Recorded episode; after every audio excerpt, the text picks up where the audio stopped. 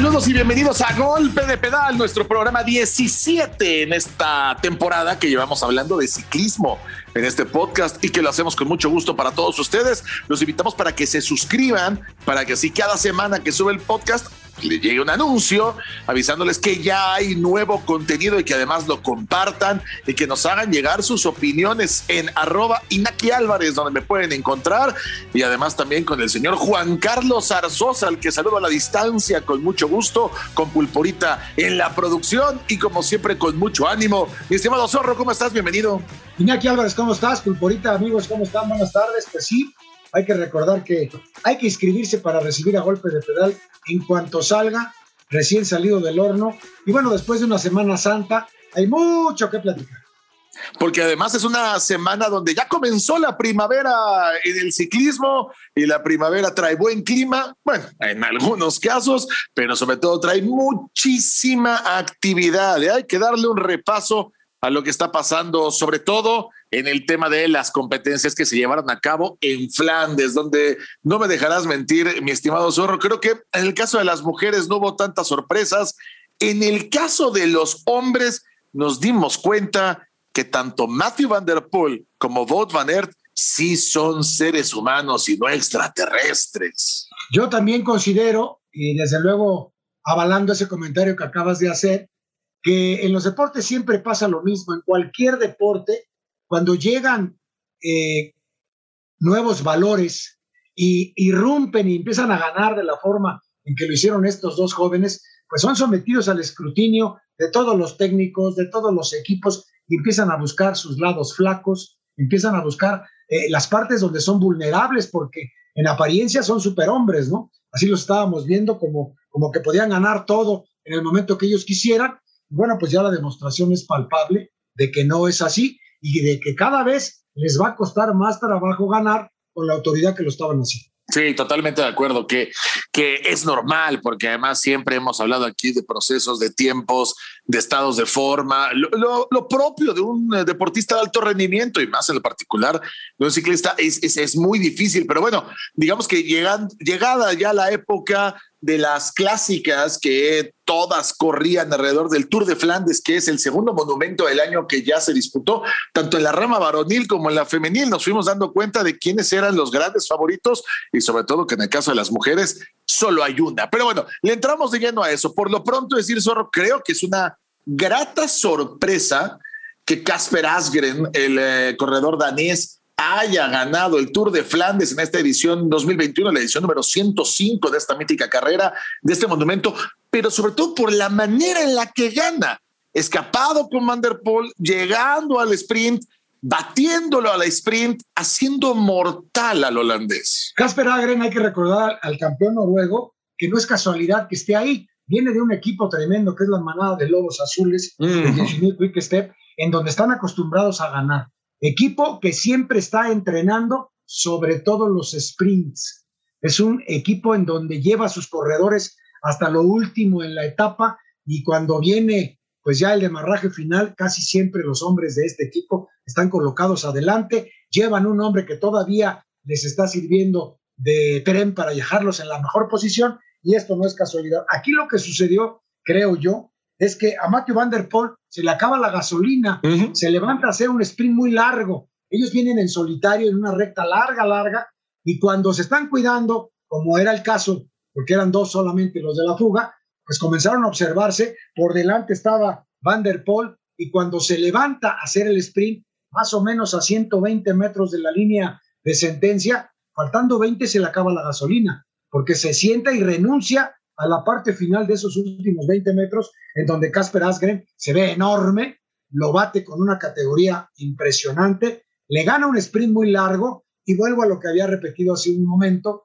que bueno, pues está más que estudiado el señor Matthew Van Der Poel, saben en dónde está su lado flaco y creo que él se desespera un tanto, eh, desde luego se desespera y no, porque tiene la presión del noruego, sabedor de que este corredor sprintea muy bien, es muy fuerte al sprint, entonces, como que lo midió mal para mí. Eh, creo que ese sprint, ese demarraje era en los últimos 60 o 70 metros y no tan largo. Ahí te va, porque hay muchos datos que ha arrojado la, victoria de Asgren sobre eh, Matthew Van Der Poel, pero de lo que más he leído en las redes sociales y que me parece muy interesante son los últimos 12 kilómetros de la escapada, porque sabedores, tanto Asgren como Matthew Van Der Poel, que iban a disputarse el sprint. Lo, más interesante es que en una carrera de 260 kilómetros, ¿eh? 260, como es este monumento, como es el Tour de Flandes, el promedio de velocidad, ojo a lo que voy a decir, ¿eh? el promedio de velocidad de los últimos 12 kilómetros fueron casi 49 kilómetros por hora. Y voy a explicarme.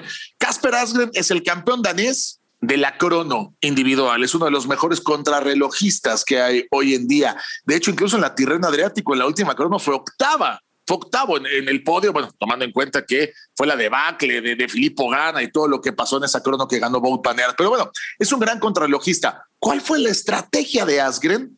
Llevar demasiado rápido un Matthew Van Der Poel que evidentemente lleva ya una temporada muy larga, tomando en cuenta también lo que hizo durante la temporada de ciclocross. Entonces, la clave estuvo en rodar muy rápido y por supuesto cuando llegan a los últimos 500, 700 metros, simplemente ya no tiene más gasolina el campeón holandés y ahí está la clave. Puede ser esa una de las claves para poder vencer a este tipo de corredores tan completos como es Van der Poel o Van Aert. Pero zorro, no cualquiera puede rodar a 49 kilómetros por hora después de llevar 250 en las piernas, ¿eh? Sí, definitivamente creo que lo hemos comentado reiteradamente en los últimos, que te gusta, un par de años. La velocidad en las carreras a hoy día es otra cosa. O sea, ruedan a una velocidad impresionante y uno de los causantes es Matthew Van Der Poel. Por lo mismo, el hombre sabía lo que le iba a pasar en esta parte final de la carrera y bueno, en ese video de los últimos 12 kilómetros, si lo observamos, sí tuvieron intercambios al frente.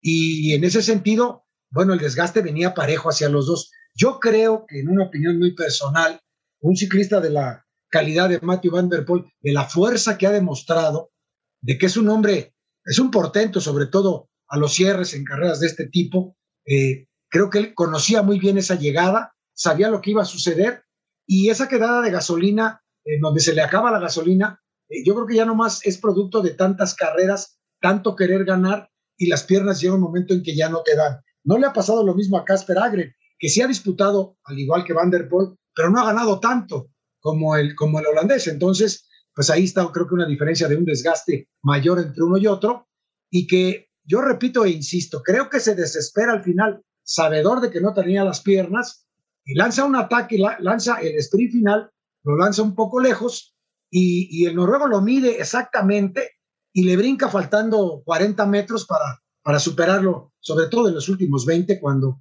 cuando el, corredor holandés se sienta y dice ya no, es como cuando un boxeador pues no sale del, de la esquina para seguir peleando. Al siguiente round, claro. Tal cual dijo, hasta aquí llego, mi hermano. Ya no, había más. El segundo, el segundo, no está mal para mí, pero ya ir por el primero, creo que hoy ya no. Pero lo que sí sigue siendo una garantía es lo que seguiremos viendo con estos corredores. Y ahora, Casper Asgren, pues ya también tiene su lugar ahí, ¿eh? No lo podemos olvidar de aquí en adelante, que qué bueno que ya brincó otro que les dijo, señores, si se descuidan yo les gano. Y es que está maravillosa esta historia, Zorro, porque de los monumentos que se han disputado, que es la Milán Remo y el Tour de Flandes, los que han ganado no eran favoritos o no estaban colocados dentro de los primeros cinco. O sea, yo atrevo a, decir que no estaban entre los primeros cinco, ¿no? Tomando en cuenta los corredores que toman la salida eh, en una carrera como esta, pero que la Milán San Remo la haya ganado Jasper Stuyven y que el Tour de Flandes lo haya ganado Casper Asgren es maravilloso para todos aquellos que les gustan las sorpresas. Y a ver qué pasa en la Lieja, Bastón Lieja, que se corre en unos 20 días, y a ver qué pasa cuando llegue eh, el Lombardía, y a ver si es que se corre la París-Roubaix que se tuvo que pasar para octubre, porque para como estamos viendo el calendario, todavía una París Rubén metida en octubre, más difícil de pronosticar. Sí, por supuesto, llegarán todavía más desgastados de lo que estamos viendo ahora, pero sin lugar a dudas, creo que las sorpresas seguirán y nada mejor que se rompan las jetaturas de los favoritos cuando llegan carreras como estas, en donde se demuestra una vez más que el hambre de, de triunfo de un corredor, en este caso de Casper Asgren, es en el sentido de decir, ok, ya logré mi primer propósito, que es fugarme con el bueno. ahora me voy a ir con él. Y creo que la guerra psicológica la gana el danés, porque él no tenía la presión de ganar. Toda la presión estaba sobre Matthew Van Der Poel, todo el mundo esperaba que él ganara, y el corredor danés dijo, yo me voy aquí tranquilo, en la última parte de la carrera se va a la rueda y espera el momento exacto del ataque. Creo que él sí tuvo esa tranquilidad, esa calma, y ya comienzan eh, la presión de los nervios, atacar a un hombre como Van Der Poel, que sabe que están esperando su triunfo prácticamente como algo hecho. Y bueno, pues hoy se vio que ya no es de esa manera. Y qué bueno por el ciclismo, qué bueno por lo que nos gusta el ciclismo, por todos los aficionados, que podemos observar como un imbatible, entre comillas, pues tiene su tendón de Aquiles. Sí, de acuerdo. Y, y, oye, un hecho también sin precedentes que a mí me encanta, decir que el fin de semana se corrió el, eh, a través de Flandes, o el Tour de Flandes, mejor dicho, el Tour de Flandes, pero primero corrieron los hombres y luego las mujeres. Es una cosa bien interesante porque el ciclismo femenil, por lo menos en países como Bélgica, Holanda, donde hay una pasión tremenda por este deporte, está siendo más atractiva la rama femenil por la gran cantidad de participantes que hay de dichos países que el tema de la varonil. Y en la, en la femenil no hubo opción. Amenick van Bluten, la holandesa que contrató el Movistar para ganar, porque el Movistar se dio cuenta que o es Valverde, como lo hizo en el Gran Premio de Indurain, por cierto, hace unos días. Come aparte Valverde, ¿eh? Valverde come aparte sí, sí, sí. ese triunfo. No, no, de acuerdo, de acuerdo. Pero van a ser o, o Valverde o Van Bluten para un equipo poderoso como es el Movistar. Imagínate el, el, cambio de estrategia que tuvo que haber dentro de la institución Movistar o antes Banesto o antes Islas Baleares o antes, bueno, como le quieran llamar hasta Reynolds, ¿no?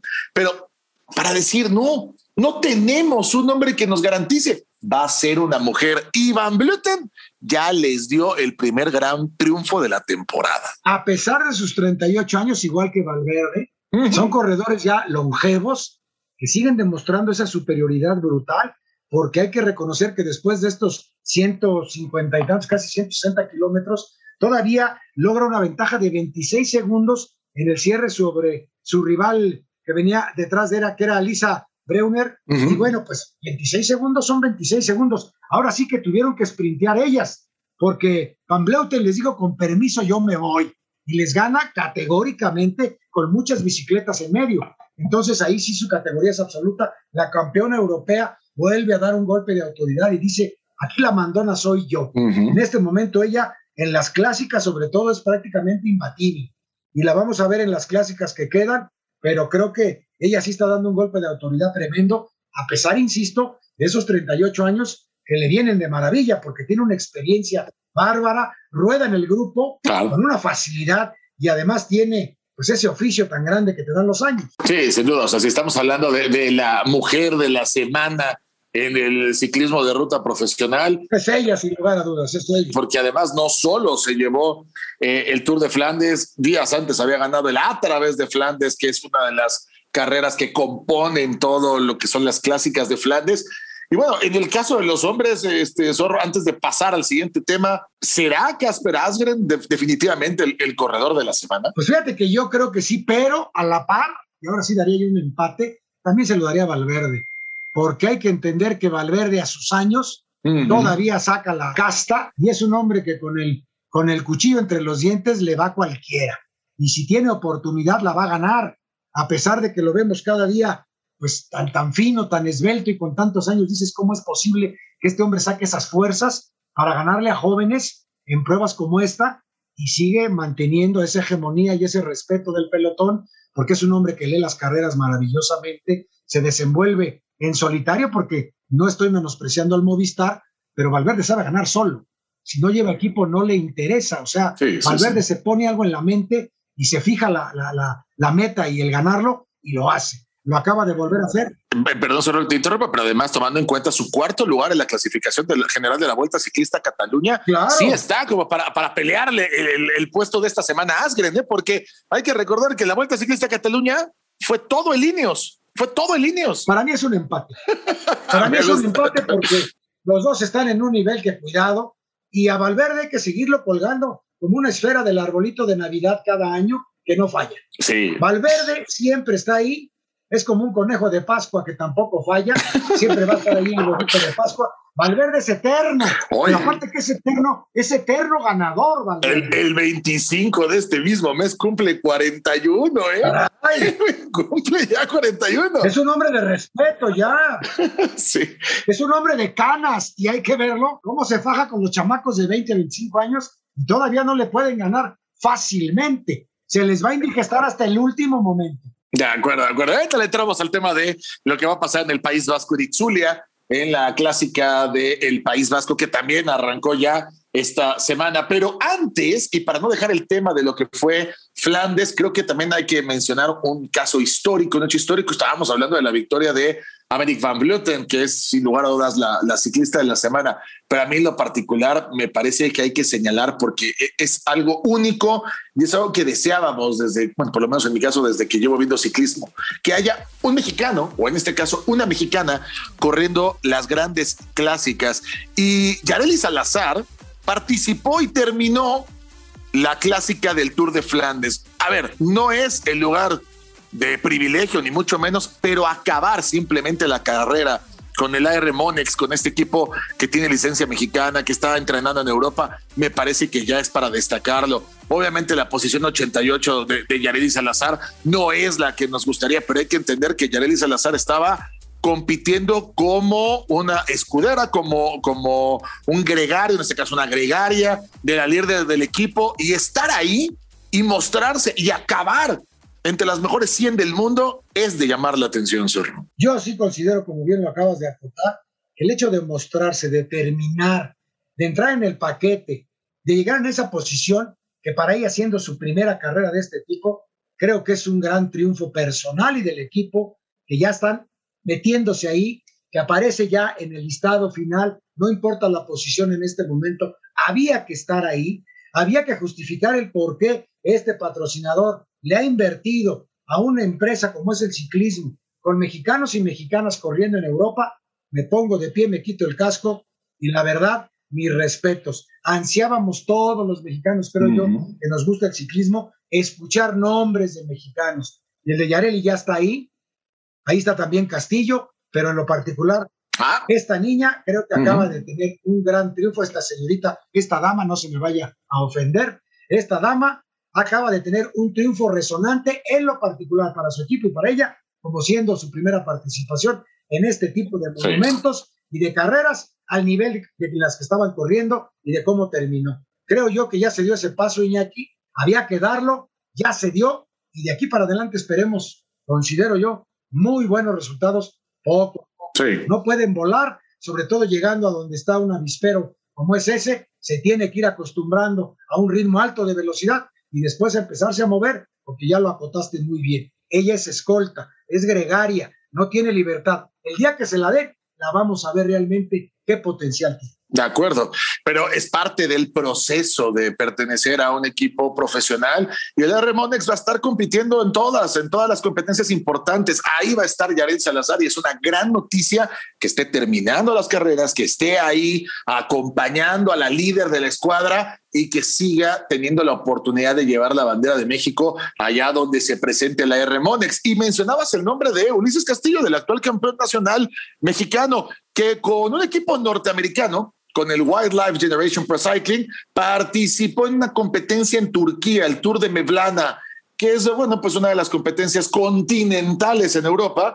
Y la gran noticia es que fue segundo en la clasificación general, con corredores a lo mejor de otras categorías, pero con corredores que, que son de todas las nacionalidades, con corredores ucranianos como Budia, que fue el, el, que ganó, pero con colombianos, con suizos, con americanos que nuestro campeón, que Ulises Castillo, el campeón nacional, esté compitiendo en Europa, híjole, también me llena de esperanza. Ya levantó la mano, ya levantó la mano y a su, hay que reconocerlo, dimensionando todos los comparativos que pueda haber.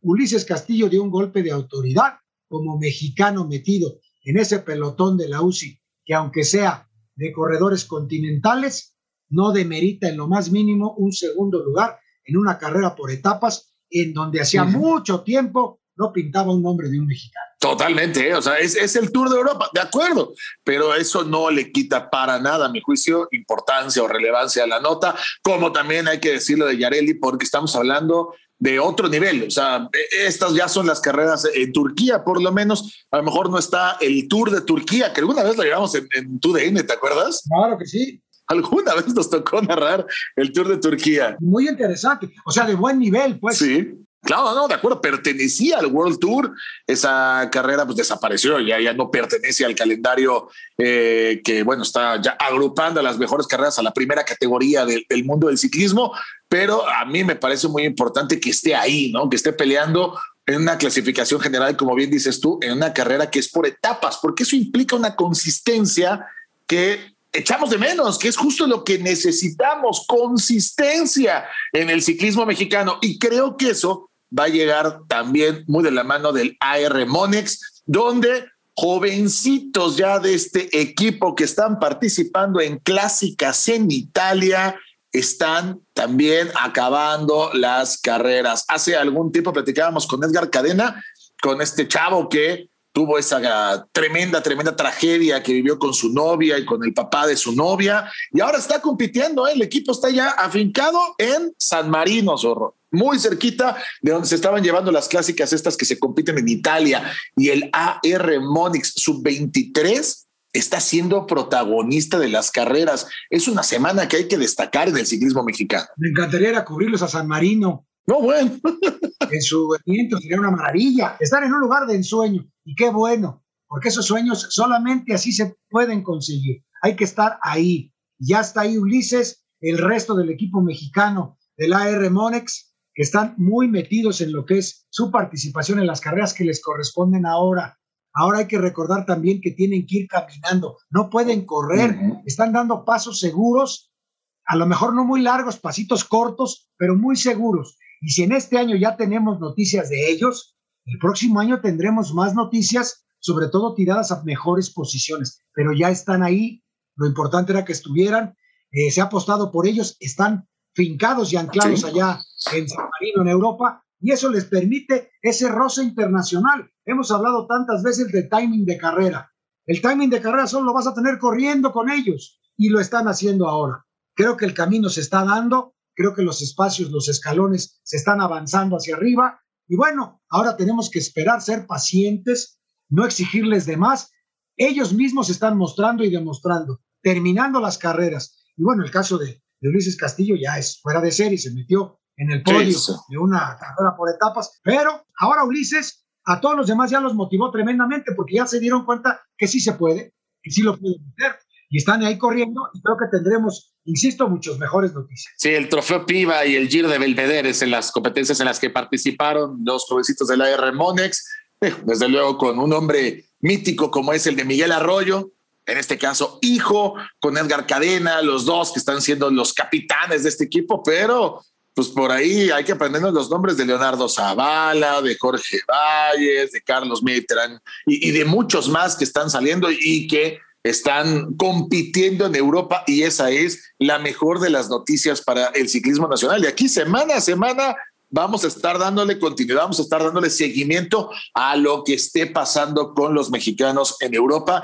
en el ciclismo de ruta porque es muy importante darles voz, a lo mejor en otros lugares, nada más cuando ganen, ¿no? Todo el mundo se va a llenar la boca de ciclismo y van a hablar de cosas que a lo mejor me entienden, zorro, pero aquí semana a semana vamos a estar hablando de ellos. Eso es lo que nos interesa. Y fíjate, coincidentemente, Carlos Mier y Terán es sobrino de un muy amigo mío, Manuel Mier, le mando un saludo hasta Cuernavaca, y siempre me decía, mi sobrino le está metiendo cañón al ciclismo de ruta y le está metiendo cañón al ciclismo. Efectivamente, le voy a escribir para decirle, tu sobrino le está metiendo cañón al ciclismo de ruta. y esa es la mejor noticia para todos nosotros. Pero bueno, cambiamos de tema y nos vamos a la polémica, la polémica de esta semana, porque precisamente en el Tour de Flandes ya se aplicó este tema tan, híjole, e-, estas sanciones, el nuevo reglamento, lo de lo que se habló hasta el mes de abril que iba a ser pues un tema de conversación, sin lugar a dudas, por parte de la UCI, el nuevo reglamento las sanciones, sobre todo la primer sanción llamativa de esta nueva realidad de la UCI. Voy a poner el contexto. Michael Scher el corredor suizo del AG2R Citroën La Mondial, uno de los corredores de, eh, bueno, que participaron en el Tour de Flandes, fue descalificado. ¿Por qué? Porque fuera de las zonas donde está permitido deshacerse de un bidón, deshacerse de, de, cualquier residuo, bueno, pues él le tiró el bidón a un niño que estaba en el público, mi estimado zorro, lo vio el eh, grupo de jueces y lo descalificó inmediatamente. ¿Qué pasó después? Que Michael Scher fue a buscar al niño al que le dio el bidón, se sacó una foto con él y publicó a través de sus redes sociales una carta que es muy poderosa y que ha sido respaldada prácticamente por todos los capos del pelotón internacional. Y en esta carta, Michael Scher explicaba que una vez él, siendo un niño, fue a una etapa del Tour de Francia cuando pasaba muy cerca de su casa. Él es nacido en Suiza y siendo niño obtuvo de alguien del pelotón de ese momento un bidón. Y ese bidón fue una de las cosas que lo motivó para ser ciclista profesional. ¿Qué hacemos ahora, zorro? Porque la UCI ha puesto una regla muy clara. No se puede deshacer un ciclista de bidones en zonas que no están permitidas. Pero ¿y entonces los niños del futuro no se van a aficionar a este deporte? ¿Qué va a pasar? Yo considero que como siempre, cuando sale un reglamento, cuando sale una instrucción por parte de la autoridad, en este caso la Unión Ciclista Internacional, siempre estará eh, en el ojo del huracán.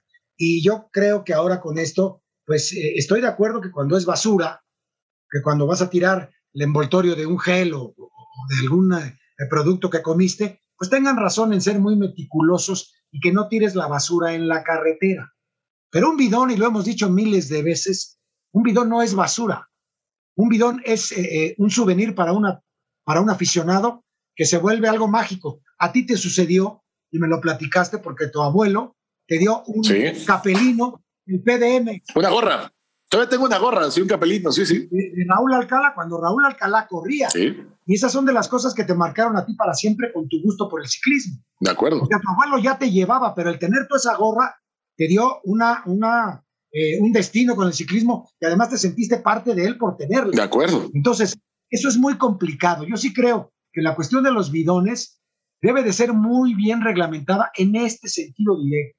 Si él lo arrojó directamente a un niño, o sea, lo depositó para que el niño lo levantara, pues yo no le veo ahí la culpabilidad al ciclista. Si tú lo tiras a la mitad del grupo y se han caído mucho por ello, pues claro que a lo mejor te pueden sancionar porque no tienes por qué dejarlo caer ahí incluso cuando es eh, sin, que lo hagas con esa intención por un tope o por algún problema que se salga de tu, de tu portánfora, bueno, incluso ahí podrían sancionarte, pero de la forma que lo hicieron con el corredor del AG2R de la Mundial y que además es un hombre que ya tiene 34 años, no es ningún novato, no es ningún chaval, y a 110 kilómetros de la meta lo sacas de la carrera, lo exhibes de esa manera, yo creo que no se vale. Yo creo que ahí la Unión Ciclista Internacional se equivoca como en otras ocasiones lo ha hecho, y creo que hay que recapacitar, hay que reconocer que si se equivocaron, a ver, creo que en ese sentido no tenemos toda la razón y hay que recomponer las cosas, porque lo más terrible es que cuando la autoridad le dices, oye, creo que te equivocaste,